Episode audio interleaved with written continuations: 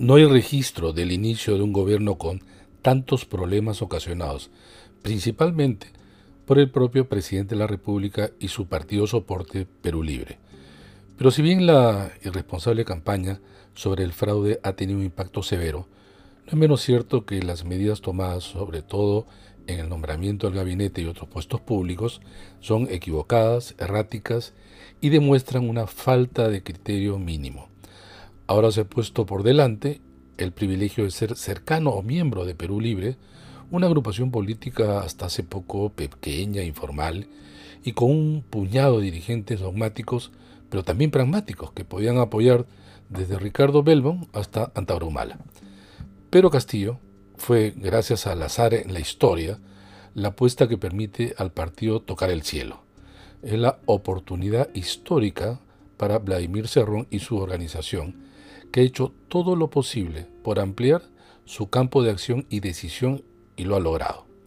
Pero el peligro mayor no es que varios de los funcionarios tengan ideas radicales y dogmáticas, que ya es un problema, sino que son incompetentes para ocupar los altos cargos conferidos por el Estado.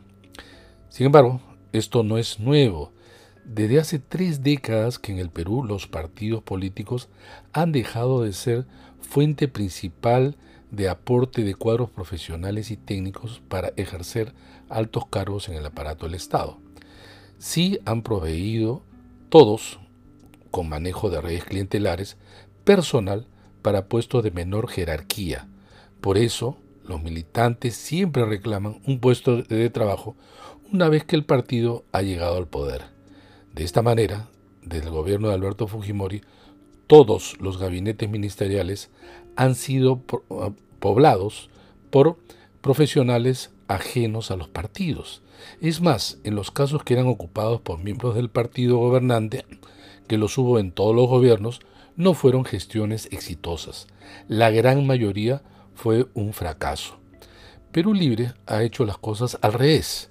Ha subido el rango de presencia de sus miembros en los altos cargos con el agravante que encima de no tener la experiencia y formación requerida, tienen problemas de violaciones de normas y cuestionamientos éticos.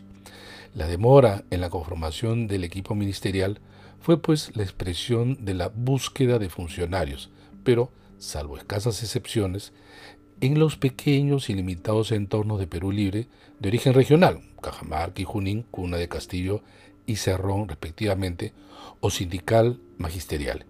Y aquí no hay un problema de exclusión clasista y limeña, alegada por los dirigentes de Perú Libre, sino que los buenos cuadros que han sido absorbidos por el, por el propio aparato del Estado, pero por, han sido eh, eh, eh, tomados, pero por canales no partidarios.